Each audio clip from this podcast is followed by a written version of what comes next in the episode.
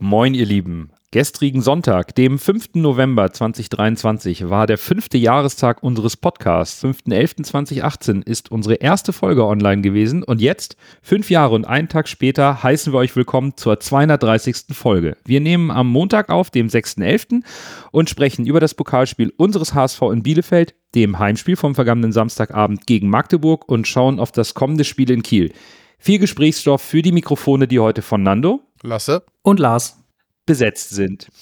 Wir sind euer Volksparkgeflüster. Schön, dass ihr dabei seid. Moin, moin, Hamburg, meine Perle, ich mag dich so derbe gerne. Deine Menschen, dein Geklön, so wunderschön. Moin, moin, moin, moin, Hamburg, deine Straßen, ordentlich Wasser, was ein Hafen.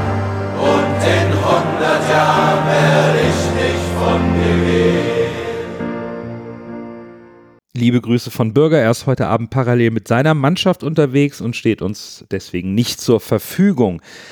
Wir starten mit einer kurzen Analyse des Pokalspiels in Bielefeld. Am Ende musste unser HSV den Weg über das Elfmeterschießen gehen, um das Achtelfinale zu erreichen. Das war sicherlich nicht der Plan, aber wir sprechen zuerst über die Aufstellung, denn Tim Walter entschied sich für eine größere Rotation. Meffert, Ramusch, Glatzel, Jatta und Mohaya mussten im Vergleich zum Ligaspiel auf die Bank. Matteo Raab ist als Pokaltorhüter gesetzt, also saß auch entsprechend Ferro auf der Bank. Sechs Umstellungen in der Startelf und das kam nicht überall in der HSV-Welt gut an. Es war von Abschenken die Rede oder gar von Arroganz. Wenn wir uns vom Spiel und Ergebnis lösen und nur die Aufstellung betrachten, Lasse, was waren deine Gedanken zur Rotation? Ja, meine Gedanken waren tatsächlich als erstes auch, oh, ganz schön viele Änderungen. Aber der zweite Gedanke war danach doch direkt, wenn, wenn nicht heute, wann denn dann? Ne? Das Spiel, das Ziel dieses Jahr ist ganz klar Aufstieg, das hat Prio 1, da sind wir uns alle einig. Und wann willst du rotieren, wenn nicht in einem Spiel gegen Arminia Bielefeld, die in der dritten Liga unten stehen? Wenn es in der Liga schief geht, sagen alle, äh, das ist doch viel zu gefährlich, wir müssen dieses Jahr aufsteigen. Wenn du es kalt tust, meckern die Leute auch. Von daher, allen kannst du es nie recht machen. Aber ich denke mal, wenn nicht gegen Arminia Bielefeld, wann denn dann? Über die Menge der, der, der Rotation kann man natürlich reden. Aber ja, wie gesagt, also man kann nicht, man kann nicht verlangen, die Jugend oder den jungen Spielern der zweiten Reihe Chancen zu geben und dann, wenn es dann gemacht wird, dann wieder meckern. Von daher, ja. Ja, ich denke auch. Also für mich Worte wie Arroganz oder gar Abschenken sind jetzt irgendwie keine keine Phrasen, mit denen ich da irgendwie dem Kontext groß was anfangen kann. Und wenn man sich das mal anschaut, muss ich ganz ehrlich sagen, und das war auch direkt eigentlich, als ich die Aufstellung gelesen habe, so meine Wahrnehmung, dass die Spieler, die dort reingekommen sind für die genannten von dir, Nando, das sind ja alles Spieler, die grundsätzlich den Anspruch haben, zumindest mal mittelfristig Kandidaten für die erste Elf des HSV zu sein in der Liga. Und es ist nicht so, dass Tim Walter jetzt hier plötzlich fünf A-Jugendliche aus, aus dem Hut gezaubert hat und die dort quasi Arminia zum Fraß vorwirft, sondern das sind schon Lizenzspieler. Das sind auch Spieler, die in anderen Vereinen teils schon gespielt haben, die vielleicht Jugendnationalspieler sind, A-Nationalspieler oder U21-Nationalspieler sind. Und ansonsten lasse ich bin komplett bei dir. Wann, wenn denn nicht in so einem Spiel wie da in Bielefeld? Und das ist für, für mich in keinster Weise eine Ausrede, aber auch wirklich kein Abschenken oder sowas, sondern eigentlich eine logische Herangehensweise unseres Trainers. Vor allen Dingen, wir müssen dann wirklich vielleicht auch nochmal die Namen nennen, um das mal in Kontext zu setzen. Wir sprechen von Stefan Ambrosius, der in HSV-Fankreisen immer wieder von Beginn an gefordert wird. Der spielt im Pokal. Moritz Heyer auf der rechten Verteidigerposition war Anlass großer Kritik letzte Saison. Jetzt ist Van der Brem verletzt und dann bekommt Mikkel Bronsis eine Chance. Wo ist das Problem? Auf der 6 dann ein Neuzugang wie Poreba, den wir bisher noch gar nicht gesehen haben.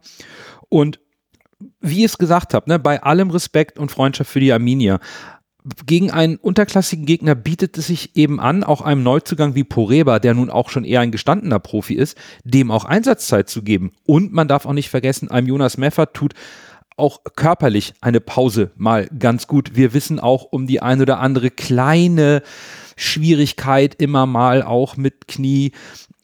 Das ist vielleicht auch nicht verkehrt. Robert Glatzel oder Nemeth, ja, kann man drüber diskutieren, ob man einen Bobby vielleicht doch vorne drin lassen soll. Auf der anderen Seite, Nemeth bringt immer gute Leistung, wenn er eingewechselt wird. Und auf den Flügeln mit Levin und Ramsey, ja, die zweite Garde darf sich auch mal beweisen. Und wie es gesagt hat, das sind Spieler, die den Anspruch haben, da irgendwie auch Stammspieler zu sein. Und wenn du nach dem Spiel, nach dem schweren Spiel beim FCK, zweieinhalb Tage vorher oder drei, die volle Breite des Kaders ausnutzt, dann ist es aus meiner Sicht auch komplett richtig. Dennoch, im Elfmeterschießen weiterzukommen, ist immer etwas glücklich. Und wenn es gegen einen unterklassigen Gegner geht, dann kann man auch immer nicht von einer souveränen Vorstellung sprechen. Oder vielleicht doch. Also wir wollen jetzt nicht im Detail das gesamte Spiel und jene Szene analysieren. Aber Lars, wie fällt dein Fazit aus? Also welche Schlüsse hast du so ein bisschen aus dem Spiel ziehen können mit eben der Hälfte der zweiten Garde auf dem Platz? Also zunächst mal, dass wir mit Matteo Raab einen Keeper haben in der zweiten Reihe, in der zweiten Garde, der uns nicht nur im Zweifel im Elfmeterschießen eine Runde weiterhält, sondern der eben auch in der Lage ist, die ja durchaus anspruchsvolle Rolle, die unser Torwart in unserem, in unser Spielart, in unserem, in unserem System einnimmt, auch durchaus genauso ausfüllen kann, wie Ferro das kann. Ich, da habe ich sehr drauf geachtet, auch im Zusammenspiel mit den Innenverteidigern, was sein Positionsspiel angeht. Ich finde, er hat sich da nicht nur tief angeboten, sondern ist durchaus auch mal quasi wie so eine Art ja, Libero, Sweeper, Keeper, Grüße an Bürger, immer wieder auch angeboten, tatsächlich auch fast bis zwischen die Innenverteidiger. Das hat mir gut gefallen. Da war die Ballsicherheit, die es braucht für dieses Spiel bei ihm da. Und das ist sicherlich etwas, was mich ja, beruhigt, das zu wissen, dass wir dort nicht nur einfach einen zweiten Torwart, sondern im Grunde genommen Torwart 1b in der zweiten, in der zweiten Reihe haben. Was aber auch dazu gehört für mich ist, dass es uns eben nicht gelungen ist, und das ist dann auch ein Schluss, den man ziehen muss, irgendwie die hundertprozentige Konsequenz an den Tag zu legen, die es nämlich, finde ich, gebraucht hätte, dieses Spiel eben nicht erst nach 120 Minuten plus einem Elfmeterschießen für sich zu entscheiden. Und egal, ob andere Favoriten jetzt gestolpert sind oder man sagt, Mensch, es gibt keine Kleinen mehr oder wie auch immer, ist mir vollkommen egal. Wir müssen gegen einen unterklassigen Gegner, der auch durchaus angeschlagen ist, für den das natürlich das Spiel des Jahres ist, aber auch das thematisieren wir hier wieder und wieder und wieder alle zwei, drei Wochen, müssen wir dieses Spiel nach 90 Minuten gewinnen und wir müssen vor allen Dingen mehr als einen Treffer erzielen. Und das ist was, da hat mich dann, hat es mich dann gewurmt, wie wir die Angriffe zu Ende, beziehungsweise eben nicht zu Ende gespielt haben. Und das war dann für mich wieder, ja, eher, da kippte das Ganze in meiner Wahrnehmung dann eher auf die negative Seite. Nichtsdestotrotz, es ist Pokal, es ist ein Do-or-Die-Wettbewerb. Am Ende des Tages zählt das Weiterkommen und die nächste Runde. Aber da sind schon genügend Kritikpunkte, an denen man arbeiten kann und wo man sagen kann, würden wir das Spiel nochmal spielen, müssten wir es da besser machen. Da würde ich auch zustimmen, denn auch bei mir ist, war der Anspruch an den HSV, dass man solche Spiele in 90 Minuten gewinnen muss. Das ist der größte Kritikpunkt aus meiner Sicht. Ich habe mich dennoch ein bisschen, vielleicht auch aufgrund der Tage, die schon vergangen sind, etwas anders diesem Gesamtspiel angenähert. Und ja, wir, wir benutzen gerne dieses Thema Event. Spiel, der Underdog mit dem Heimrecht, Flutlicht, ausverkauftes Stadion. Und da wachsen solche Mannschaften gerne über sich hinaus. Und ja, im Pokal passiert dann sowas wie Homburg gewinnt gegen Fürth, Unterhaching zwingt Düsseldorf in die Verlängerung, der FCK schaltet Köln zu Hause aus, Paderborn besteht sogar in Freiburg und Saarbrücken schießt den FC Bayern aus dem Pokal. Und das bedeutet einfach, dass nach der Auslosung des Achtelfinals maximal vier Bundesligisten im Viertelfinal stehen werden, also vier von 18. Und damit, dann bin ich erstmal in der Nachbetrachtung zufrieden, dass wir erstmal im Achtelfinale stehen, weil man sieht, wie schnell Mannschaften dann doch im Pokal stolpern Spielerisch kann ich die gleichen Vorwürfe, Lars, die du gesagt hast, nur wiederholen. Aus dieser drückenden Überlegenheit muss man mehr machen. Für mich war es jedoch nicht bedingt durch die Wechsel in der Startelf, denn die offensiven Schwierigkeiten in der letzten Konsequenz haben wir auch mit unserer vermeintlichen Stammelf in den letzten Wochen immer wieder gehabt. Aber in Summe war es für mich ein guter Härtetest für die Breite des Kaders lasse. Das ist doch auch schon mal etwas, wo man mal gesehen hat, wie weit ist die zweite Garde denn dann auch in solchen Spielen? Ja, absolut. Ich meine, für mich ist es jetzt kein Qualitätsmerkmal für die zweite Garde, dass man gerade so einen unteren Drittligisten besiegt. Ich bin aber auch bei dir, dass ich sage, Pokal hat seine eigenen Regeln, das ist die älteste Floskel der Welt, aber sie stimmt und sie bewahrheitet sich immer und immer und immer wieder. Trotzdem muss ich da leider auch auf in das, das Loch schlagen, wirklich. Also dieses 44 Torschüsse und aus diesen 44 Torschüssen 3,05 XG, vier Großchancen und drei davon vergeben. Dementsprechend an eins, ein Tor nur und es gibt Verlängerung und Elfmeterschießen. Mein Tipp war ja auch Sieg in der Verlängerung, weil ich exakt damit schon gerechnet hatte. Es ist halt wieder dieses dieses Abziehbild vom HSV, dieses, dieser Auswärts-HSV, diese Statistiken untermalen das ja auch, dass der HSV extreme Probleme teilweise hat, gerade auswärts in der Entscheidungsfindung im letzten Drittel. Ne? Und Walter hat ja nach dem Spiel gesagt, ihm hat die Präzision im Abschluss gefehlt. Da habe ich ja auch ein bisschen so einen Tweet geschrieben, dass ich das ein bisschen verharmlosend finde, weil es ist nicht die Präzision im Abschluss, die da gefehlt hat. Es ist einfach die Ideenlosigkeit und das nicht zwingende im letzten Drittel und diese, wie gesagt, diese fehlende Entscheidungsfindung. Ich finde, dass diese, diese, diese Umschreibung trifft es eigentlich ganz gut, weil, wie gesagt, 44 Torschüsse, 3,05 XG gegen Arminia Bielefeld, da muss definitiv mehr rauskommen. Da fehlt halt dieser letzte Wille, diese letzte Galligkeit, diese letzte, die letzte Genauigkeit im Abschluss. Und wenn man das noch verbessert hätte oder verbessern würde, dann würde man solche Spiele auch ganz anders bestreiten. Aber ja, keine Frage. Pokal ist Pokal. Ne? Aber diese Verbesserung werden wir in der nächsten Runde brauchen, denn da geht es gegen unseren Ligakonkurrenten aus Berlin am 5. oder 6. Dezember, eben auch auswärts. Es ist zwar kein Heimspiel, aber auch kein Bundesligist. Wir haben eine gute Chance aufs Viertelfinale, aber dafür müssen natürlich die Auswärtsschwächen in der Offensive mal ausgemerzt werden. Bis dahin können wir noch ein bisschen üben. Zu unserem kommenden Auswärtsspiel werden wir natürlich zum Ende der Folge nochmal sprechen. Aber jetzt zum Abschluss unserer kurzen Analyse zum Pokalspiel lösen wir natürlich noch den Man of the Match auf. Lasse, für wen hast du dich entschieden? Ich habe mich für Poreba entschieden. Und ich muss auch nochmal an dieser Stelle sagen, ich habe zwar eben kritisiert, dass es von den insgesamt gegen den Drittligisten nicht gut war. Man muss aber natürlich sagen, die Spieler, die reinkamen, oder die Spieler, die von Anfang an gespielt haben, gerade Mikel Broncis und Poreba, haben ja ein wirklich gutes Spiel gemacht. Von daher kann man denen eigentlich gar, kein, gar keinen Vorwurf machen. Es war dann eher so das Zusammenspiel von allen mit den Neuen quasi im Team. Aber wie gesagt, ich habe es ja eben schon gesagt, Poreba hat mir ausgesprochen gut gefallen für sein erstes Spiel beim HSV. Das wirkte richtig abgeklärt schon, obwohl er das, das die ersten Einsatzminuten für den HSV waren. Also er wusste, was er tut und irgendwie hat man das Gefühl gehabt, der ist schon irgendwie komplett im System integriert. Finde ich eine sehr gute Wahl. Der hat in seinem Debüt wirklich gut überzeugen können. Ich habe mich für Moritz Heyer entschieden, denn der wurde aus meiner Sicht in der 110. Minute schon auch im Hinblick auf das Elfmeterschießen eingewechselt. Und das ist schon mal ein enormer Druck. Dann verschießt vor ihm Elijah Kran großer egalisiert. Und Mo zeigt dann keine Nerven und zimmert den Ball oben in den Winkel. Wirklich Respekt an Mo Haya, der wirklich hinten dran ist aktuell und dann in so einer Situation so cool bleibt. Das war für mich so ein bisschen der Moment des Spiels in diesem Elfmeterschießen und deswegen habe ich mich für Moritz Heyer entschieden. Moin Jungs, für das Pokalspiel habe ich mir einen Spieler ausgesucht, der das Spiel aus meiner Sicht sehr gut gestaltet hat. Er hat sich sehr gut eingefunden, obwohl das sein erster Einsatz war von Beginn an. Wenn er so weitermacht, dann müsste Meffert sich vielleicht über die Schulter gucken. Also für mich Man of the Match, Lukas Poreba.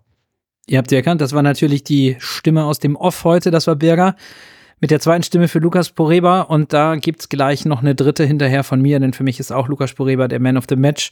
Lasse, du hast vieles schon gesagt, was ich jetzt einfach wiederholen könnte. Ich fand nicht, dass wir Abstimmungsprobleme hatten, die durch die Rotation irgendwie herrührten, sondern ich fand schon, dass die Rädchen da ineinander griffen und gerade auf der Position im defensiven Mittelfeld zwischen Abwehrreihe und Offensive war, war Lukas Poreba nicht nur ein gutes Bindeglied, ähm, sondern hat, ich finde, auch relativ viel Tempovariation in unser Spiel gebracht und es war ein sehr, sehr solides bis gutes Debüt. Es hat mir gut gefallen, es macht Lust auf mehr.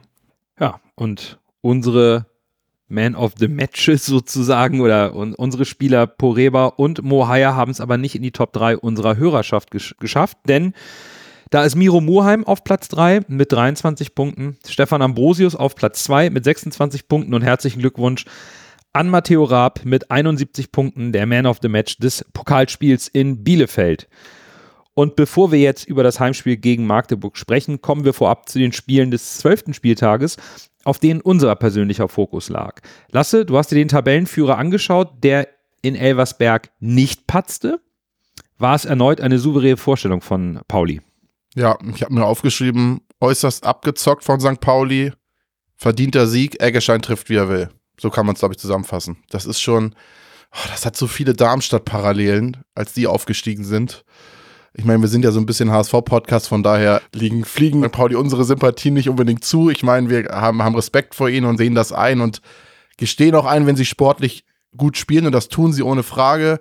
Aber ich bin gespannt, ob da noch der Einbruch kommt, weil das wirkt mir schon echt sehr extrem stabil. Ja, ich habe KSC gegen Paderborn geschaut und der KSC hat zu Hause 0 zu 3 verloren und dabei eine schwache erste Halbzeit gespielt, lag da aber nur 0 zu 1 zurück. Es war alles drin, der KFC wurde in der zweiten Halbzeit stärker, war deutlich besser im Spiel, hatte am Ende mehr Torschüsse, eine bessere Zweikampfquote. Aber der SC Paderborn machte die Tore und das alles ohne Max Kruse, der weiterhin seinen Stammplatz auf der Bank hat. Dafür brilliert Philipp Bilbia bei Paderborn ist an vielen offensiven Aktionen entscheidend beteiligt. Insgesamt war ich vom Spielniveau in Summe ein bisschen enttäuscht. Vielleicht spiegelt es auch das aktuelle Leistungsniveau beider Mannschaften wieder und wobei der SC Paderborn jetzt mit 18 Punkten in diesem dichten Verfolgerfeld mit drin ist. Von Platz 6 bis 11 in der Tabelle haben die alle 18 Punkte. Und der KSC steckt in einer Abwärtsspirale, ist auf Platz 16 abgerutscht und das auch, Lars, weil Schalke erneut drei Punkte holen konnte. Da geht es langsam aufwärts. Da geht's aufwärts. Der zweite Ligasieg in Serie. Und das war natürlich enorm wichtig für Königsblau. Ich habe mir das Spiel in Nürnberg genauer angeguckt und hatte ja vorher schon darauf gesetzt, eigentlich, dass das ein relativ emotional aufgeladenes Spiel sein könnte, also durchaus positiv aufgeladen, weil sich da ja auch die beiden Fanszenen sehr freundschaftlich gegenüberstehen. Und genauso war das auch. Und insbesondere in der zweiten Halbzeit und gegen Ende des Spiels wurde das äh, Spiel auch tatsächlich immer noch leidenschaftlicher. Und auch wenn ich das eigentlich ja nur so mehr oder weniger ohne jetzt da eine meiner Herzensmannschaften unterstützen zu wollen, geschaut habe, hatte Spaß gemacht, dazu zu gucken. Und es war im Grunde so ein bisschen das, was ich erwartet hatte vom Spiel her. Letztlich war es ausgeglichen, aber Schalke hat einfach den Lucky Punch dann gesetzt, kurz vor Schluss, 89. Minute mit dem Siegtor, was unglaublich wichtig war, ihr habt es gesagt, für, für Schalke, aber gleichermaßen bitter dann natürlich für den Club, denn mit einem eigenen Sieg wäre man, das weiß man jetzt nach dem Spieltag Nürnberg, plötzlich punktgleich mit Platz 3. Und naja, so ist man halt leer ausgegangen zu Hause gegen Schalke, aber aus Nürnberger Sicht, immerhin hat ja die direkte Konkurrenz dem Club dann den Gefallen getan und ist nicht äh, direkt wieder davongezogen, oder Nando? Ja, also es ist tatsächlich ein sehr interessanter Spieltag, denn es ist schon überraschend, dass Düsseldorf zu Hause klar 1 zu 3 gegen Wiesbaden verlor. Auch der FCK verlor zu Hause gegen Fürth. Kiel kommt nicht über eine 1, 1 zu 1 in Osnabrück hinaus.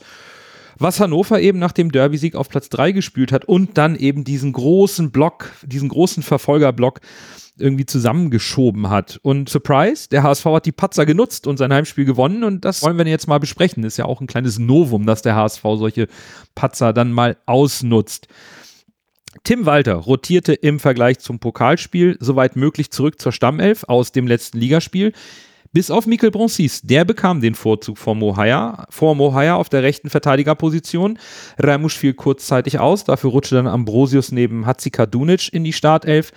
Dompe hatte seine Verletzung auskuriert, nahm aber erstmal auf der Bank Platz. Und die Umstellung oder die wenigen Umstellungen haben dem HSV zu Beginn jedoch überhaupt nicht geschadet lasse. Nee, ganz am Anfang wäre es fast schief gelaufen. Da wurde die Hamburger Abwehr auf jeden Fall in der ersten Aktion direkt mal aufgeweckt. Aber Muheim konnte das Ding dann schön rausklären. Und das war tatsächlich auch in der Anfangsphase in den ersten 15 Minuten die gefährlichste Situation von, von Magdeburg. Da kam tatsächlich nicht mehr viel. Der HSV fand danach auf jeden Fall gut ins Spiel. Hinten, was mir im Stadion auch jetzt beim Real Life und bei den Highlights guckt nochmal aufgefallen ist, HSV hinten oft mit Viereraufbau. Das heißt, drei Verteidiger plus Torwart und einer von den Außen ist dann immer nach vorne gelaufen. Einmal war es dann Wuheim oder es war Mikel Broncis, dann immer nach außen oder so ein bisschen inversiv nach innen.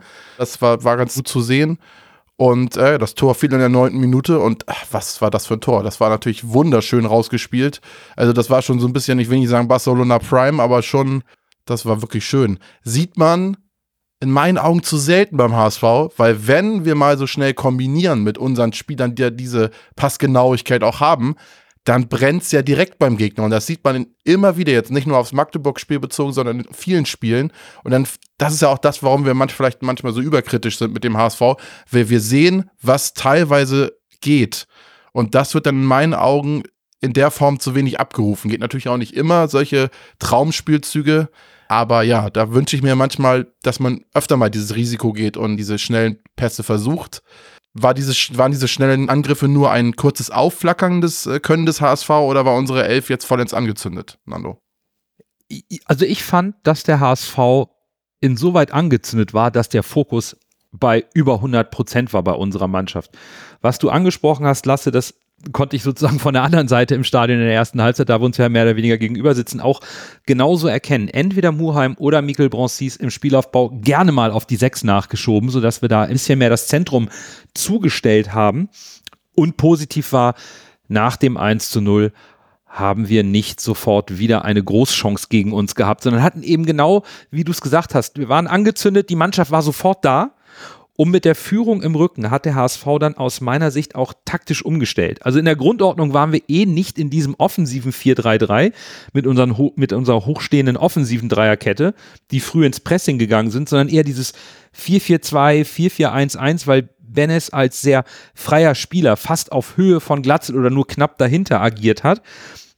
Und was der HSV dann gemacht hat, war, das Pressing rauszunehmen. Und die haben Magdeburg den Ball überlassen.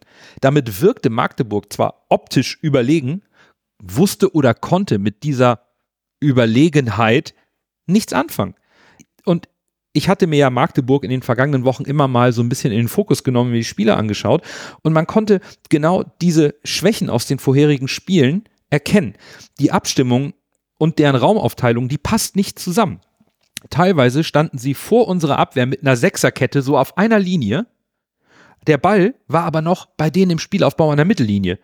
Und wie willst du denn da ein vernünftiges Angriffsspiel aufziehen, wenn du vorne schon fast auf einer Höhe mit der Abwehr stehst? Da, da entstehen Lücken, da ist eine Abseitslinie, da kannst du dich so nicht durchspielen. Und der HSV hat das sehr gut gemacht, indem sie ganz, ganz clever in die Räume verschoben haben, weil sie einfach auch tiefer standen und konnten dann verhindern, dass, dass Magdeburg irgendwie in diese gefährlichen Situationen kam. Damit war das Tempo auch ein bisschen raus, was Magdeburg mit ihrem gewünschten 1 gegen 1 Dribbling auf den Flügeln überhaupt nicht entgegengekommen ist. Der HSV war sehr geduldig, suchte nach Umschaltmomenten und ich fand einfach, dass Magdeburg nicht Fahrt aufnehmen konnte, während der HSV so sehr konzentriert auf der Lauer lag las. Ja, das geht nahtlos dann in das über, äh, was auch ich hier auf meinem Notizzettel stehen habe. Nämlich, dass der HSV, um das mal von hinten nach vorne so ein bisschen aufzurollen, auch so gegen Ende der ersten Halbzeit eine ein sehr, sehr hohes Maß an, an, an, an Kompaktheit und Disziplin im eigenen Verteidigungsdrittel hatte.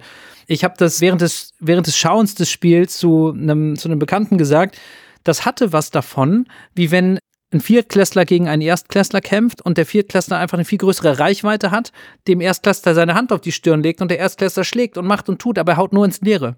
So hat der HSV dem ersten FC Magdeburg den Ball gegeben und gesagt, hier macht ihr mal ruhig, aber durch die Kompaktheit und insbesondere dann unser diszipliniertes Verschieben, du hast das gesagt, aus der Kette, aber auch vor unserer Viererkette mit der Doppel-6, die dann ja aus Ferrei und Meffert bestand, ist es uns immer wieder gelungen, den Ball von Magdeburg zwar auf die Außen zu leiten, dort mussten sie aber abbrechen und wieder hinten rumspielen. Das kann man fantastisch sehen, wenn man sich mal diese realtaktische Aufstellung anschaut, dass die beiden Außenverteidiger bei Magdeburg tiefer standen in der tatsächlichen Darstellung des Spiels, als die Innenverteidiger waren. Dass es immer wieder diese, dieses nach außen rollen oder das Außen gedrängt werden durch den HSV, gelenkt werden gab und dann mussten sie nach hinten wieder abklappen. Und so sind die Angriffe im Grunde genommen immer wieder verpufft. Und gegen Ende der ersten Halbzeit war es dann auch so, dass das, was an, ich sag jetzt mal, Spieldynamik oder Tempo Mitte der ersten Halbzeit dort noch war, eigentlich von beiden Seiten so ein bisschen rausgenommen wurde. Und in der Phase des Spiels hat der erste FC Magdeburg tatsächlich 65 Prozent Ballbesitz. Aber hat daraus, das muss man glaube ich so sagen, nahezu kein Kapital schlagen können im Sinne von, sie kreieren aus HSV-Sicht brenzliche Situationen. Und so blieben Chancen eigentlich Mangelware gegen Ende der ersten Halbzeit. Und ein jetzt optisches Übergewicht habe ich auch nicht für eine der beiden Mannschaften gesehen. Ich habe halt eine Mannschaft gesehen, die versucht hat, eine Lücke zu finden, aber es war schlichtweg keine da. Und so ging es dann mit dem 1 zu 0 eben auch in die Pause. Und ich fand es eben, das habe ich eben angekündigt äh, oder schon gesagt, in der ersten Halbzeit eigentlich das ganze Spiel über sehr, sehr interessant, wie es uns gelungen ist, mit dieser kompakten Doppel-6 den, erst, den ersten FC Magdeburg im Zentrum keine Räume zu geben und dann durch cleveres Verschieben, da sind dann die Verschiebewege mit einer Doppelsechs auf die Außen natürlich auch nicht so weit, als wenn da ein einzelner Sechser steht, der immer zur Ballseite verschieben muss. da waren die Wege nicht so weit und wir haben es immer geschafft, dass es ein bisschen war wie bei Hase und Igel, dass Magdeburg mit dem Ball in, irgendeine, in, in irgendeinen Raum kam, aber da war mindestens schon in Gleichzahl, wenn nicht in Überzahl, der HSV gut postiert. Und ganz interessant war auch, es gab ja um die 25. Minute diese ja, Pyropause von zwei, drei Minuten, wo beide Mannschaften ja quasi wie auszeitähnlich an der Bank standen. Und beim HSV wurden Getränke gereicht, wurden in, in kleineren Grüppchen sich unterhalten. Und beim ersten FC Magdeburg konnte man sehen, dass Christian Titz da wirklich wahnsinnig darauf erpicht war, seine komplette Truppe zusammenzufügen, äh, zusammenzuholen, um dort wirklich in großem Stil taktische Anweisungen zu geben. Und naja, zum Ende der ersten Halbzeit, was dann noch kam, hat das, wie ich finde, eben nicht dazu geführt, dass der erste FC Magdeburg gefährlicher wurde oder das HSV-Tor Dollar in Bedrängnis gebracht hat. Aber mit Blick auf die zweite Halbzeit war dann die Frage, ist es Christian Titz denn nun in der Pause gelungen, dort an den richtigen Stellschrauben zu drehen? Weil ich meine, Magdeburg lag mit einem Tor hinten und ich konnte mir beim HSV aus Sicht der Pause nicht wirklich vorstellen, dass wir jetzt sofort was verändern oder wechseln müssen, weil dafür waren wir viel zu, viel zu kompakt und viel zu griffig. Bei Magdeburg, ja, da war ich sehr gespannt. Und ja, wie ging es weiter, Lasse? Die Chancen am Anfang der zweiten Halbzeit waren definitiv, definitiv da für Magdeburg. Die kamen in meinen Augen deutlich besser als der HSV rein in die zweite Halbzeit. Mikkel Bronsis läuft noch einen Ball toll ab muss man sagen. Das war richtig defensiv stark verteidigt von ihm. Da muss man ihm echt ein Lob aussprechen. Und Bockhorn setzt einen Ball eigentlich auch drüber, der genauso im Tor sein kann. Also von daher kann das da mit Pech sogar schon 1-1 oder sogar, wenn man es ganz blöd kommt, 2-1 für, für Magdeburg stehen. Als Reaktion brachte Walter dann Dompier und Poreba für Königsdorfer und Ferrei. Ich fand, das waren gute Wechsel, weil man hat die, den, nach den Wechseln direkt gemerkt, dass direkt mehr Schwung und Stabilität im Spiel war gerade Poreba, den haben wir jetzt schon eben gegen Bielefeld gelobt, hat mir richtig gut gefallen. Und er hat auch direkt einen richtig guten Pass auf den ebenfalls eingewechselten P gespielt, der leider nur minimal zu steil ist. Wenn der ein bisschen weniger steil ist und Dompe den Ball ein bisschen besser verarbeiten kann, bin ich mir sicher, dass da direkt schon das 2-0 fällt dann. Und das hat mir gut gefallen, wenn man gemerkt hat, dass Poreba, obwohl er erst so kurz auf dem Platz war und obwohl er erst so kurz vom HSV ist, direkt Einfluss aufs Spiel hat. Das fand ich echt spannend zu sehen. Also, das ist ein Spieler, ich habe da schon Hoffnung. Ich glaube, von dem kann man sich noch einiges erwarten. Und dieser Schwung, den diese Spieler gebracht haben, ist der denn so weitergegangen, Lars, oder wie lief's dann? Ich, ich würde jetzt mich davor hüten, von einem, von einem Strohfeuer zu sprechen, aber dieser initiale Schwung, den du jetzt gerade nanntest, mit gefühlt der ersten Spielaktion, das war dann nichts, was sich quasi verselbstständigte und im Minutentakt wieder kam. Mitte der zweiten Halbzeit war es dann tatsächlich so, ich habe das erstmal so gesehen, dass der HSV grundsätzlich von der Grundordnung nichts verändert hat, sondern dass das wirklich positionsgetreue Wechsel waren. Dompe für Königsdörfer, Poreba für Ferrei, halt mit ein bisschen anderen Spielertypen. Und das ändert dann eben die Dynamik im Spiel und stellt dann natürlich auch einen Gegner vor andere Herausforderungen. Der FCM hatte analog zu ja quasi dem Ende der ersten Halbzeit jetzt wieder extrem viele Spielanteile. Ich glaube, jetzt waren wir sogar bei 70-30 Ballbesitz für den ersten FC Magdeburg, so Mitte der zweiten Halbzeit. Aber so richtig Wirkungstreffer konnten sie eigentlich nicht landen und erzielen. Sie haben es dann versucht, Magdeburg uns auch häufiger mal mit etwas längeren Bällen zu, zu überspielen. Da, sind, da ist ein richtiger Ausreißer in der Statistik bei Magdeburg. Da spielen sie plötzlich 16 Prozent lange Bälle, was vorher immer so 5, 6 Prozent waren. Also da haben sie schon versucht, uns anders zu bespielen, aber wie gesagt, ohne da wirklich einen Wirkungstreffer zu landen, denn den Wirkungstreffer, den landete der HSV. Und du hast eben gesagt, die erste Aktion von Poreba auf Dompe, ah, da war es ein bisschen zu lang, der Pass. Und in der Entstehung unseres zweiten Treffers war es ja wieder Poreba, der mit einem schönen öffnenden Ball auf den linken Flügel eben zu Dompe. Der Ball war nicht zu lang.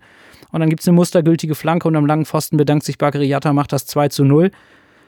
Und ich muss schon sagen, das fühlte sich am Fernseher für mich schon an, angesichts unserer bis dato wirklich eigentlich unerschütterlichen Stabilität, die ich das ganze Spiel über gesehen habe und auch die, das hohe Maß an Konzentration bei jedem einzelnen Spieler eigentlich so an, als ob das jetzt wirklich vorentscheidenden Charakter für das Spiel hatte. Und ich meine, klar, mitten im Doppelschlag, wir haben da noch eine riesen Gelegenheit von Lassi Benesch unmittelbar nach dem 2 zu 0 auf 3 zu 0 zu stellen. Ich glaube, dann wäre der Deckel auf dem Spiel wohl drauf gewesen. So war ihm leider sein zweites Tor nicht äh, vergönnt, aber ich war mir trotzdem auch mit noch 15 Minuten plus Nachspielzeit sehr, sehr sicher, dass da an dem Tag nichts mehr anbrennt im Volkspark. Und da würde mich interessieren, Nando, aus der Stadionperspektive, war das ähnlich oder hattest du aus welchem Grund auch immer noch so im Hinterkopf, na ja, der HSV und das Betteln und die Schlussphase und ein Tor und hier brennt's wieder? Nee, gar nicht. Im Stadion war das mit dem 2 zu 0 im Grunde für mich klar, dass da nichts mehr passiert. Das war der, ja, der Nackenschlag für Magdeburg. Natürlich kommt dann noch dazu, dass El Fadli dann kurz darauf mit der roten Karte vom Platz muss. Damit war das Thema dann komplett gelaufen. Und was der HSV dann getan hat, war für mich beeindruckend, weil man kann ja immer davon ausgehen, okay, hier liegt eine Mannschaft mit offensivem Potenzial, 2 zu 0 hinten, kassiert eine berechtigte rote Karte und dreht jetzt nochmal voll auf und geht volles Risiko und bringt dann vielleicht doch die, die Mannschaft in Überzahl doch noch in Bedrängnis, kriegt irgendwie den Anschlusstreffer hin. Und das passiert nicht.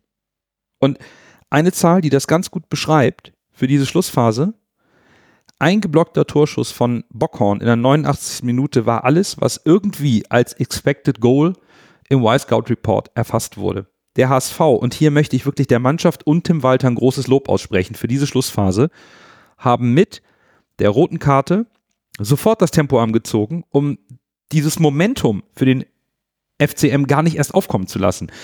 Dazu auch zu diesem Stadioneindruck, den ich hatte, dann mal ein paar Zahlen oder ein paar Statistiken, die das untermauern.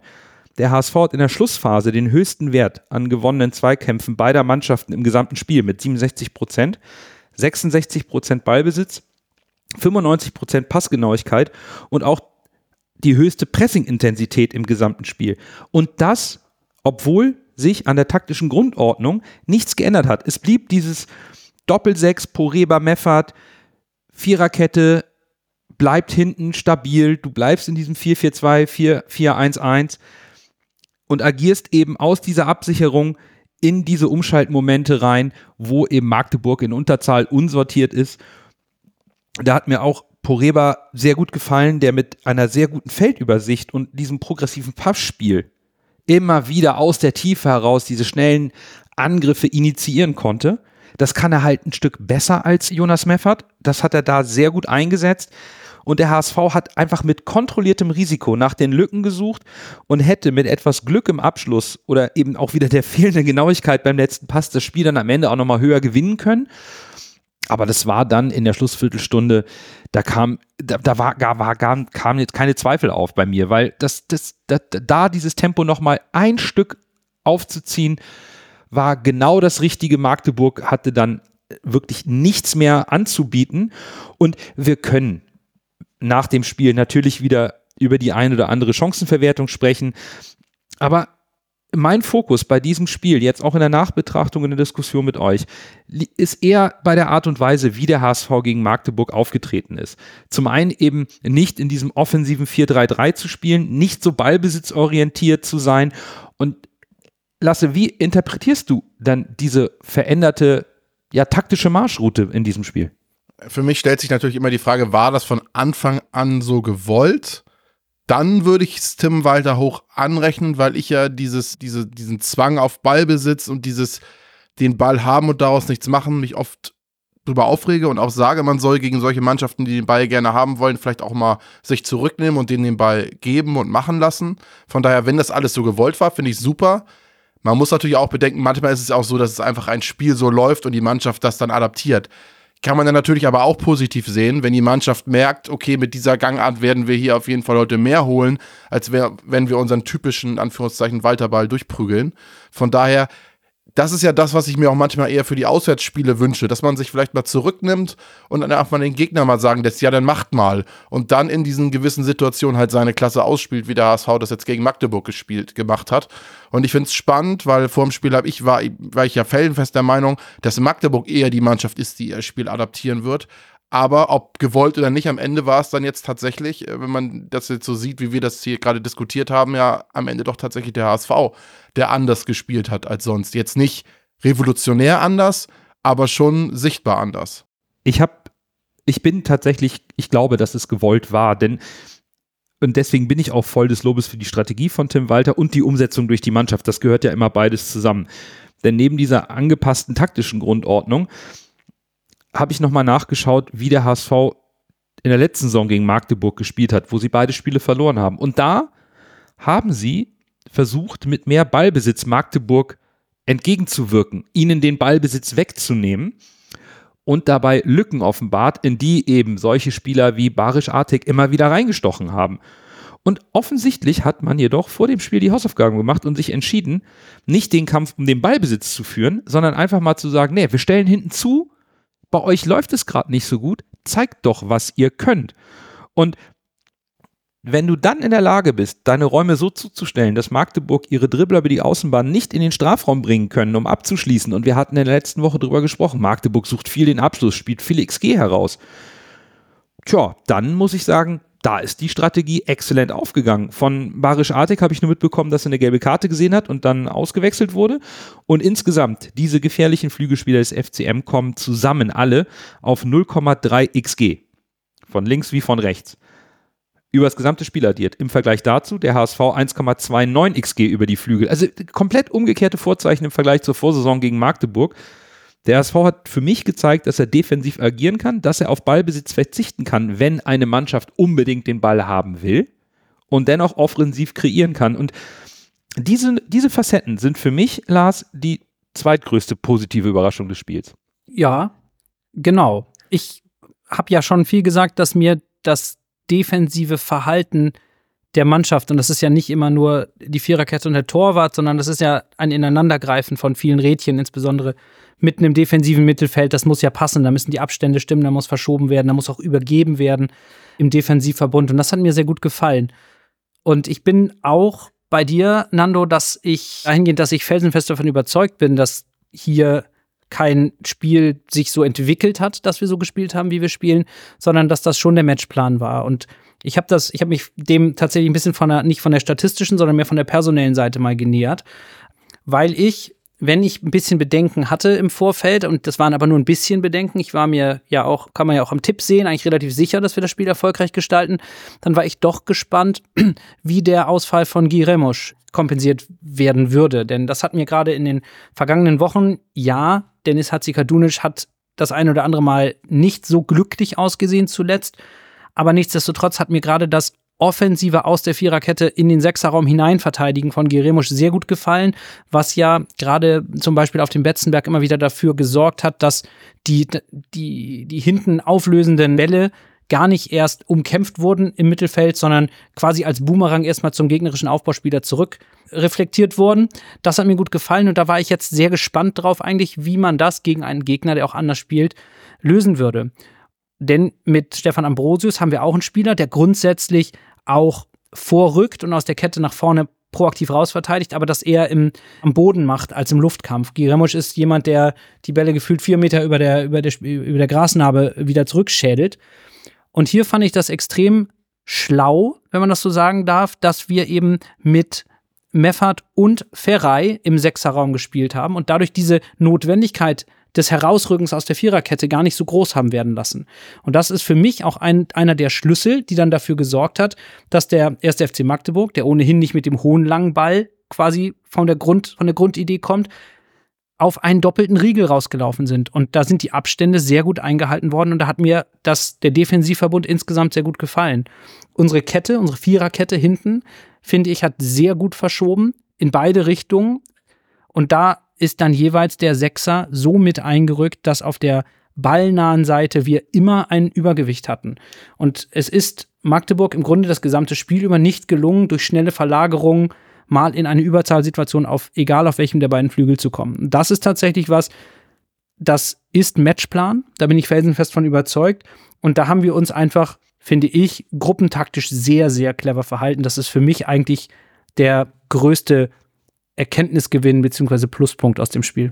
Was man vielleicht noch anbringen kann, um es als gewollten Matchplan auch darzustellen, ist, dass Emanuel Ferrei eben tatsächlich auf der Doppelsechs gespielt hat. Also dieses bewusste Rausnehmen unseres eigentlichen Zehners auf die Reißposition ein Stück weiter dahinter, dass du eben den Spielaufbau, wie du es eben richtig sagst, dann auch in, in dieser äh, Reißmanier von hinten heraus mit der Dynamik von Ferrei initiierst, der dann aber dafür natürlich vorne vielleicht nicht so auffällig ist, wie man es von einem Offensivtalent erwarten würde. Und du dafür dann eben sagst, du schiebst dann Benes ein Stück weiter nach vorne und überbrückst dann eben, wie man es auch mit Reis immer macht, aus diesem Tempo-Dribbling aus dem Mittelfeld heraus, dann dieses, dieses Drittel im Mittelfeld. Und das ist, glaube ich, schon etwas, Ferrei hat sehr diszipliniert gespielt, auch immer wieder Position gehalten neben Meffert in der sehr guten Orientierung, das war entscheidend. Und du hast damit eben den Ausfall von Reis, den du ja auch perspektivisch bis zum Winter hast, jetzt schon angefangen mit Ferrei sozusagen anzutrainieren, dass er auch diese Rolle einnehmen kann, wenn da Bedarf ist, sodass du eben in der Lage bist, dein Spiel auch umzustellen. Du kannst Ferrei in einem anderen Spiel weiter nach vorne ziehen und Meffert wieder als alleinigen Sechser stellen lassen, aber du kannst ihm eben auch, weil er das Tempo hat, weil er ein sehr starker Pressingspieler ist, das hat er Benes ein bisschen voraus, dann Benes mehr in den freien offensiven Raum stellen, Ferrei dann das Ablaufen in der Rückwärtsbewegung mit dem Tempo eher zuzutrauen ist, analog eben zu Reis. Und das hat mir in, in Summe sehr gut gefallen und spricht auch für mich, dass da schon ein Plan dahinter war, mal zu schauen, ob das funktioniert. Und ja, es hat funktioniert. Das ist natürlich sehr positiv. Ihr habt ja auch gesagt, dass der 1. FC Magdeburg grundsätzlich, oder wir haben es auch in der, Vor in der Vorbesprechung in der vergangenen Woche, grundsätzlich eine Mannschaft ist, die den Abschluss sucht in ihren Aktionen. Und wenn man sich nochmal anschaut, wie die Angriffe, die Magdeburger vorgetragen haben, zu Ende gegangen sind, dann ist nicht mal ein Drittel der Angriffe am Ende in einem Torabschluss oder Torabschlussversuch geendet. Das ist ein sehr, sehr niedriger Wert. Und auch das zeigt ja eigentlich, dass es uns gelungen ist, Magdeburg zwar angreifen zu lassen, aber sie nicht so haben ihre Angriffe zu Ende spielen lassen, wie sie das eigentlich wollen. Und da ist der Matchplan defensiv vollends aufgegangen. Hier sitzen also drei zufriedene Podcaster, sind wirklich sehr zufrieden mit der mit der Leistung des HSV und sind vor allen Dingen gespannt, was dann das Trainerauge von Bürger uns im Nachgang zu unseren Analysen erzählen wird. Und zum Abschluss schauen wir natürlich auf den besten HSVer des Heimsiegs gegen Magdeburg. Dann der Gros, der den Ball übernimmt, Halbdecke versucht zu Mackert. Er sollte schießen, 25 Meter am ersten frei. Schuss auf das Tor. Tor! Tor! Ein herrlicher Treffer! Ein wunderbarer Treffer! Angeschnitten, der Ball fliegt da unhaltbar rechts ins Eck. Wenn wir jetzt einen Ball hätten, würde ich es Ihnen nochmal zeigen. Tja, wieder ein Heimsieg, erneut zu null. Und da stellt sich natürlich die Frage, Lasse, was ist neben der Festung Volkspark und den Fans das größte Pfand für diesen Sieg? Das größte Pfand für diesen Sieg war in diesem Spiel neben der taktischen Änderung von Tim Walter, was ja auch eine Möglichkeit gewesen wäre, ihn zu wählen, dafür Bagriata. Was der in diesem Spiel abgerissen hat, das verdient einfach nur Respekt. Also offensiv gut, mal wieder nicht überragend, aber defensiv dafür, was er nach hinten weggearbeitet hat und wo er, er war quasi überall auf dem Feld oder genau auf dieser, auf seiner Seite, die er beackert hat, war überall und omnipräsent und dann macht er eine Vorlage und ein Tor selbst. Also, pff, was willst du mehr, ne? Also, der ist momentan richtig gut in Form und ja, dafür kriegt Bakker mein Man of the Match. Bevor ich zu meinem Spieler des Spiels komme, muss ich hier liebe Grüße an Benny, meinen Laufpartner und Arbeitskollegen rausschicken. Der war aufgrund einer frei gewordenen Dauerkarte mit mir im Stadion, ist aber eigentlich Fan des Stadtteilvereins und erzählte mir, dass er schon ein paar Mal beim HSV war und die immer gewonnen haben. Also ich habe noch einen Glücksbringer gefunden. Ich arbeite auch noch an der Bekehrung von Benny und da einige meiner Arbeitskolleginnen den Podcast hören, besucht doch Benny im Büro der Konfektionierung und überzeugt ihn davon, dass er seine Farben wechseln soll. Dann haben wir noch mal ein bisschen mehr Push in dieser Saison. So, jetzt aber zu meinem Man of the Match und ich wollte ihn eigentlich gegen Bielefeld schon als meinen Spieler des Tages nennen, aber ich fand die gegen Magdeburg noch stärker. Barisch Artig gewann einen offensiven Zweikampf im gewandten Spiel, im gesamten Spiel. Cheka ebenso wie Schula und Ito. Und gegen all diese Spieler war mein Spieler des Spiels im Zweikampf, hat als Defensivspieler eine exzellente Passquote im offensiven Spielaufbau gehabt und wie er Schuler den Ball abläuft, das war einfach sensationell. William Mickelbroncis hat eine fantastische sportliche Woche hinter sich und ist deswegen auch für seine Leistung gegen Magdeburg mein Spieler des Tages. Ja, und auch dieses Mal lasse ich natürlich dem Coach aus dem Off den, Vorgang, den Vortritt. Ja, gegen Magdeburg Samstag, man kann fast nur einen Spieler nehmen, meine ich. Also Vorlage und auch selber Tor, da müssen wir aus meiner Sicht über die momentane Ausbeute von, von Baccariata sprechen und das macht ihn aus meiner Sicht auch zum Man of the Match. In ein Spiel, wo ich finde, dass keiner sich so richtig hervorgestochen hat, dann hat er schon mit seinen beiden spielentscheidenden Aktionen da sich als Man of the Match qualifiziert und auch aus, aus meiner Sicht den Titel bekommen. Dann fehlt noch mein Man of the Match und mein Man of the Match stand, sitzt, geht an der Seitenlinie. Das ist ganz klar Tim Walter für das Spiel jetzt gegen Magdeburg. Da ist drüber nachgedacht worden, wie man einem Gegner beikommt, der anders ist.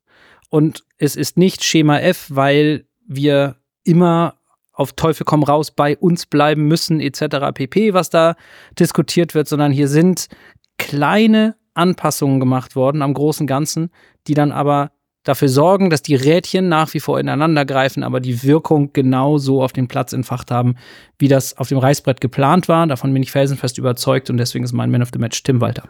Unsere Hörerschaft folgt uns nicht ganz. Erneut nicht, wie schon gegen Bielefeld nicht. Auf Platz 3 Mikkel Bronzis, 61 Punkte.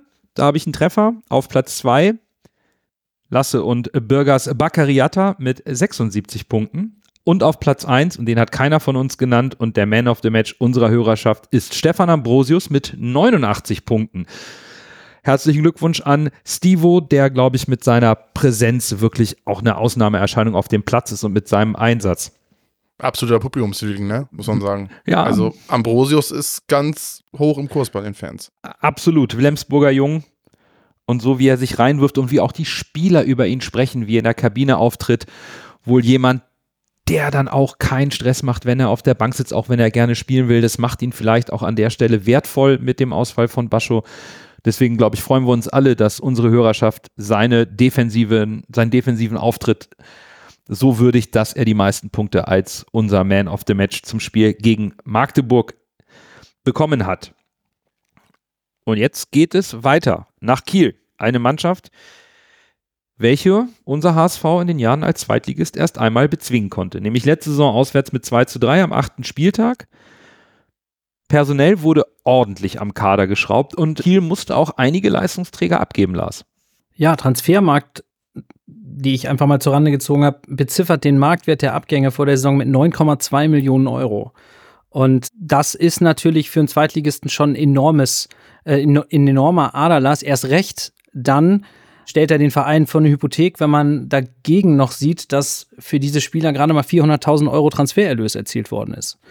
Und nur um mal drei Spieler zu nennen, da sind natürlich vorab Fabian Reese, der zur Hertha BSC gewechselt ist und der auch dort nach ja, schwierigen Spielen insgesamt für die Hertha jetzt mittlerweile zeigt, dass er definitiv ein Unterschiedsspieler in dieser zweiten Liga ist. Das schmerzt mit Sicherheit enorm an der Kieler Förde. Genauso wie der Weggang von Hauke Wahl zum FC St. Pauli, der ja auch über Jahre dort äh, eine echte Säule war in der Mannschaft. Und dann gibt es noch den Karriereende bedingten Abgang des ewigen Finn Bartels, der auch sicherlich vielleicht sogar am Ende mehr war als nur ein Spieler. Und ja, diese drei, würde ich sagen, reißen vermutlich qualitativ die tiefsten Lücken in den Kieler Kader. Kompliziert wird das dann aber eben noch mit einer ganzen Reihe weiterer Abgänge, die dann eher der Kaderbreite schaden. Und wenn man sich jetzt nochmal vor Augen führt, dass da eben kaum es in der Kasse geklingelt hat im Umkehrschluss, dann bin ich mal gespannt, Lasse, was du uns jetzt erzählst, ob und wie es den Sörchen gelungen ist, die Abgänge zu kompensieren. Tatsächlich ist es den Störchen in meinen Augen gut gelungen die Abgänge zu kompensieren, sieht man ja auch an der Tabelle momentan, in ihrer Spielweise und an der aktuellen Form, beziehungsweise ja, an der ganzen Saison bisher. Einer der größten Bausteine ist tatsächlich ein 19-jähriger Linksverteidiger, Tom Roth, der kam von Borussia Dortmund und spielt eine richtig gute Saison in Kiel. Spielt da meistens auf der linken Seite, Mittelfeld, Linksverteidiger, Schiene, wie man es nennen möchte. Hat aber immerhin auch eine Leihgebühr von 350.000 Euro gekostet. Ne? Das ist eine Menge Geld für Holstein Kiel für einen Spieler, der nicht fest hinwechselt, sondern nur ausgeliehen ist. Aber der Spieler macht so auf sich aufmerksam, dass es mich nicht wundern würde, dass wenn der zu Dortmund zurückkommt, dort auch Chancen hat, ab und zu mal zu spielen. Und wir werden von diesem Spieler, glaube ich, bin ich mir sicher, noch was in der Zukunft hören. Das ist ein richtig guter. Colin Kleine Beke kam ursprünglich ebenfalls aus Dortmund, wurde diese Saison aus der zweiten hochgezogen zu den Profis. Er hat nur beim 5 zu 1 gegen St. Pauli in der Innenverteidigung gef äh, gefehlt. Ansonsten hat er jedes Spiel gemacht. Und das spricht auf jeden Fall für ihn. Der Serbe Marko Ivicic kam aus seiner Heimat von Vostovac zu den Störchen. Er spielt dort im defensiven Mittelfeld, ist eigentlich auch Stammspieler meistens. Nikolai Remberg spielt eine Abteilung weiter vorne, meistens im offensiven Zentrum oder auf rechts. Er kam aus Münster. Der aus Osnabrück gekommene Siman Kalla wurde hoch gehandelt, konnte in seinen 275 Einsatzminuten aber nur kein Tor für die Störche erzielen. Von daher, das ist so ein bisschen eine Enttäuschung, könnte man sagen. Der hat ja in der dritten Liga richtig gut geknipst, bei Kiel bisher also noch nicht.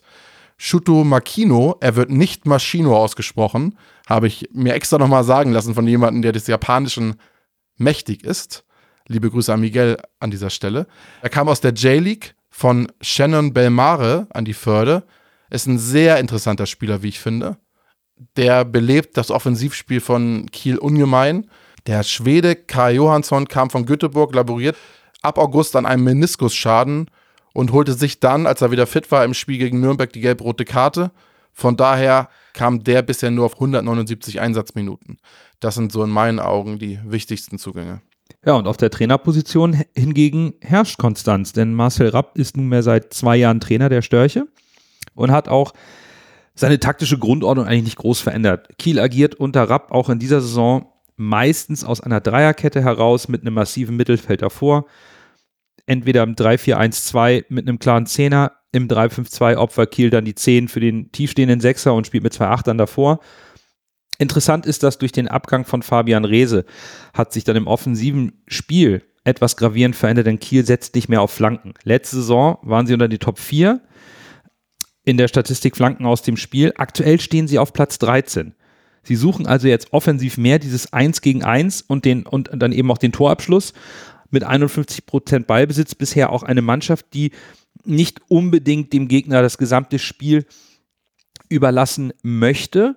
Und Lars, du bist ja erklärter Experte in Sachen Vogelkunde und hast die Sörche oft beobachtet. Rein von den Statistiken liest sich Kiels Spielansatz ähnlich wie der von Magdeburg. Deckt sich dies auch mit deinen Erkenntnissen der Be Betrachtung einiger Live-Spiele? Eigentlich tatsächlich nicht so ganz. Ich hole mal ein bisschen aus. Ich bin ja bestenfalls unseriöser Hobby-Ornithologe und nicht so ganz tief bis ins Letzte im Zahlenweg drin, wenn ich mir die, wenn ich mir die Spiele der Kieler angucke. Aber für mich fällt da schon auf, dass der, der, der Sorch aus Kiel doch gelegentlich ein etwas anderes Federkleid aufträgt.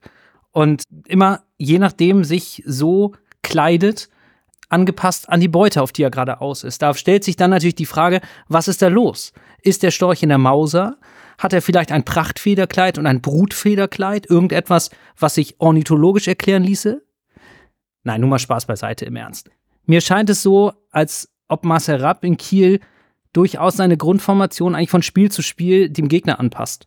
Und manchmal tatsächlich einen Dreieraufbau, also aus einer Dreierkette agieren lässt, aber in der Vergangenheit auch in den letzten Wochen immer mal wieder tatsächlich eine, eine klassische Viererkette gespielt hat in der Defensive. Und ich persönlich bin mir nicht sicher, was wir am Sonnabendabend geboten bekommen werden, am Sonnabend vom von, von Holstein Kiel.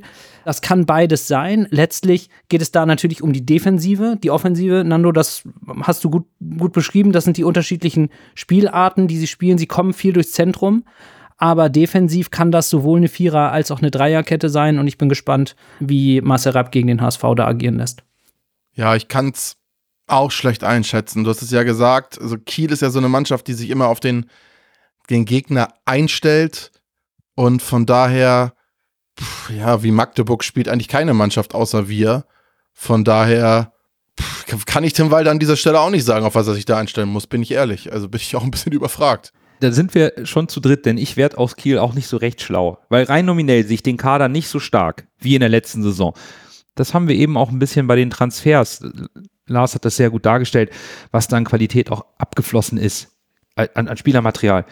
Aber sie holen ihre Punkte. Die haben sechs Siege und stellen sich eben gut auf ihre Gegner ein. Das macht sie für mich auch sehr unbequem und unangenehm zu bespielen, weil sie eben den Gegner auch ein bisschen im Dunkeln lassen, ob und wie sie auftreten. Da fehlt mir aktuell auch der Zugriff, weil ich einfach keine klare Identität erkennen kann beim Spiel der, der Störche.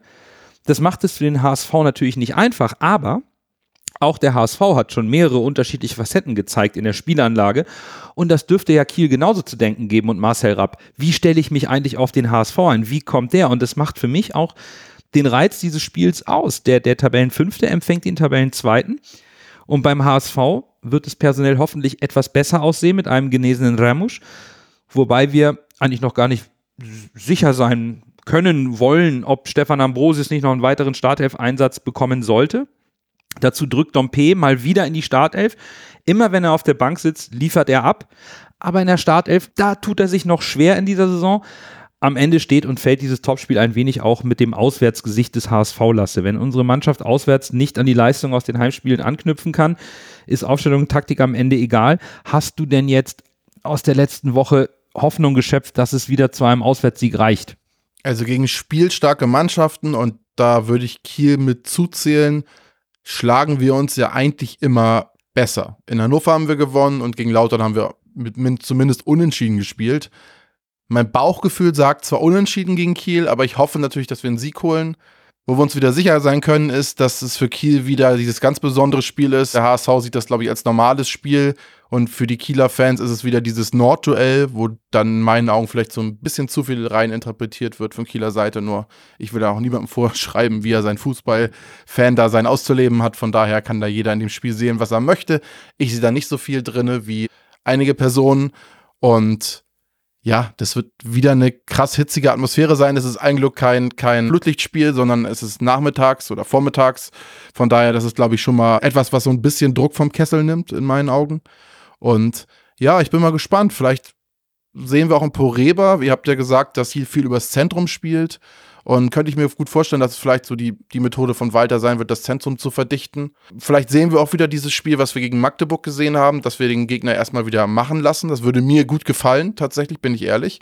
Weil ich glaube, das wäre eine Spielweise, die uns gegen Kiel passen würde. Dieses komplett draufgehen, glaube ich, bei den ganzen Gegebenheiten rund um Kiel und bei unserer Historie dort, weiß nicht, ob das uns so entgegenkommt. Also diese bisschen passivere Gangart und erstmal gucken, was passiert. Ich glaube, das wäre, wenn ich Trainer wäre, mein Mittel der Wahl gegen Kiel. Spannend. Da gehen wir ein bisschen auseinander. Ich, ich erwarte irgendwie, dass der HSV in Kiel wieder etwas mehr das Kommando im Spiel übernehmen wird, dass der HSV etwas ballbesitzorientierter wieder spielen wird im, im, im Vergleich zu Magdeburg.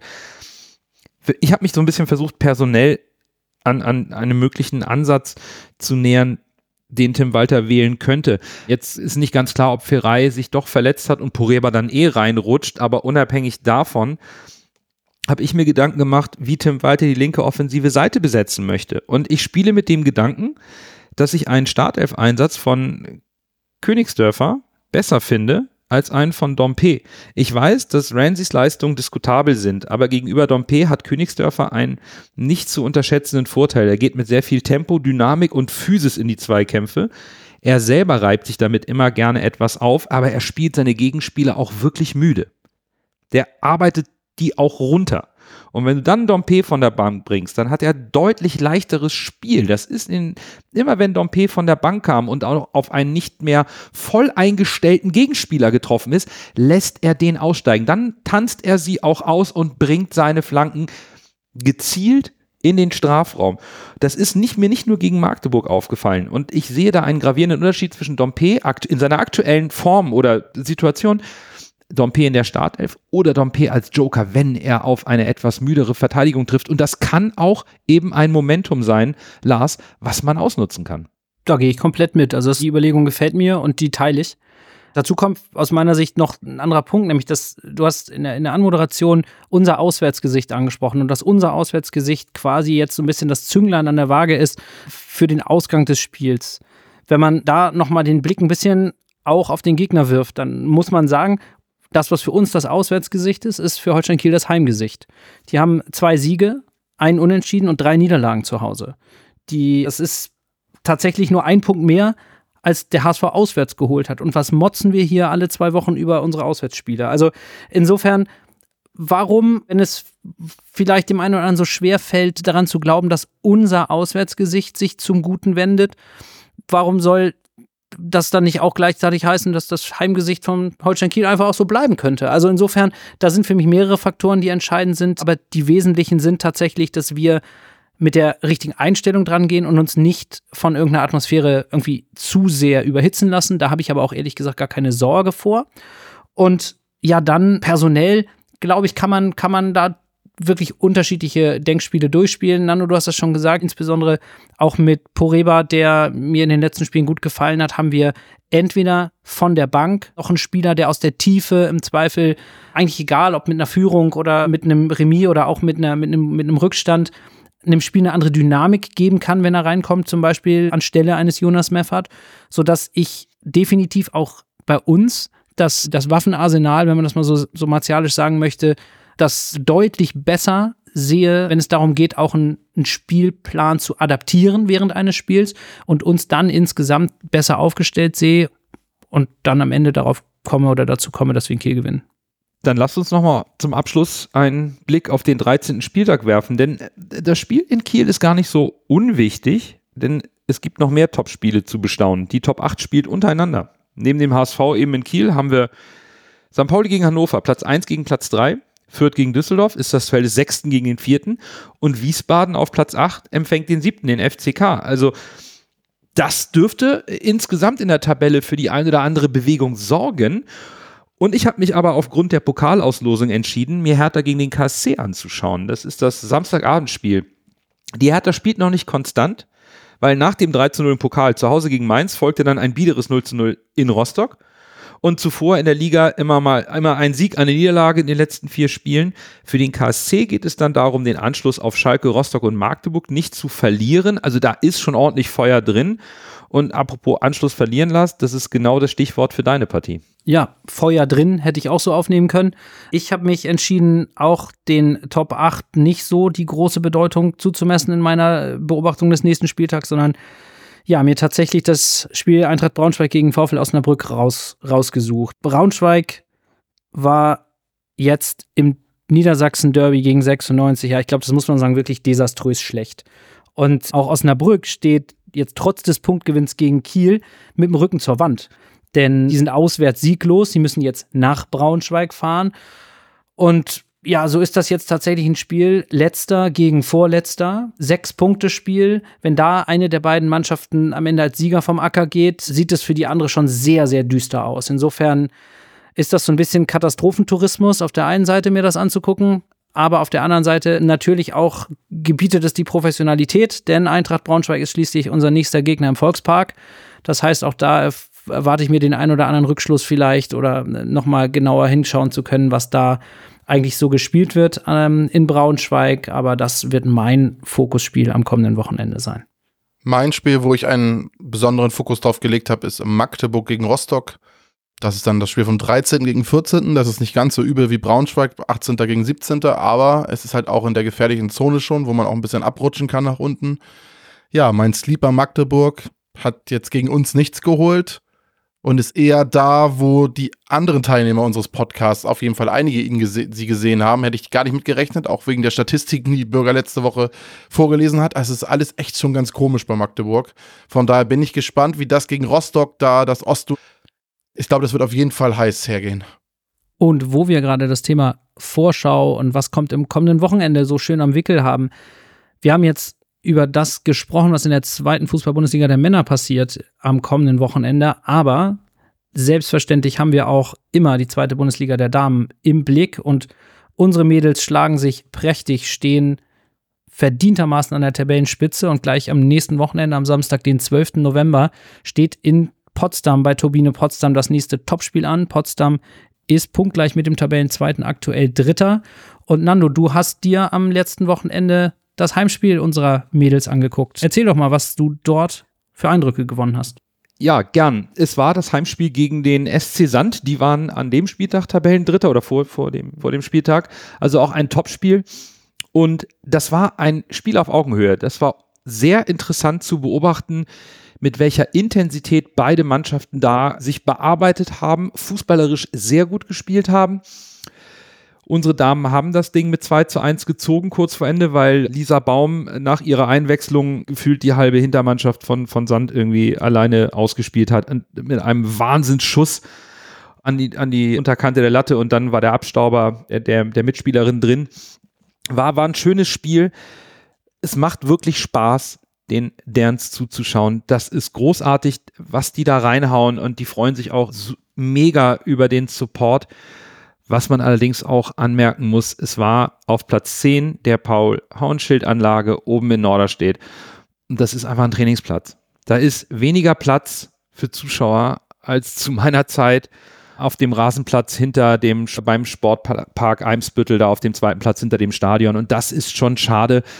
Da, das, da kommt nicht richtig Stimmung auf. Da stehst du dann so drei Meter hinter der Seiten oder hinter der Auslinie, so in einer Kette und das ist schon schade. 300 Zuschauer ist ein bisschen wenig. Die, da muss man zusehen, dass man die Mädels in den Sportpark Eimsbüttel bekommt, damit sie da vor einer besseren Kulisse, vielleicht auch mit einer Tribüne und einer etwas richtigeren Stadionatmosphäre da auch mal ein bisschen der, der Leistung, die die Mädels abliefern, dann auch gerecht wird und der Liga, der sie spielen. Die, die machen das unglaublich gut, sind hoch motiviert, haben richtig Bock, geben, hauen alles rein und der Frauenfußball ist um Längen besser geworden als zu der Zeit, wo ich Testspiele gegen die HSV Frauen-Bundesligamannschaft gemacht, ha gemacht habe, Ende der 90er.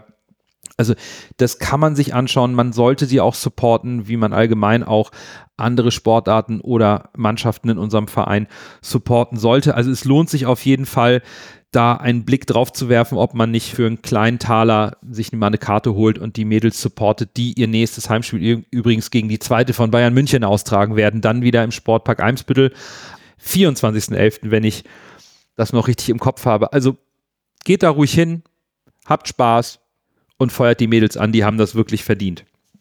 So, und das war es dann jetzt aber auch für die 230. Folge. Wir gehen in die 13. Spieltagswoche und dann sind wir auch erneut in einer Länderspielpause. Aber das wird uns natürlich nicht daran hindern, am kommenden Montag über das Spiel in Kiel zu sprechen und den Ausblick auf das Heimspiel gegen Eintracht Braunschweig zu werfen. In diesem Sinne, euch vielen Dank fürs Zuhören. Habt eine schöne Woche, bleibt gesund und nur, nur der, der HSV. HSV.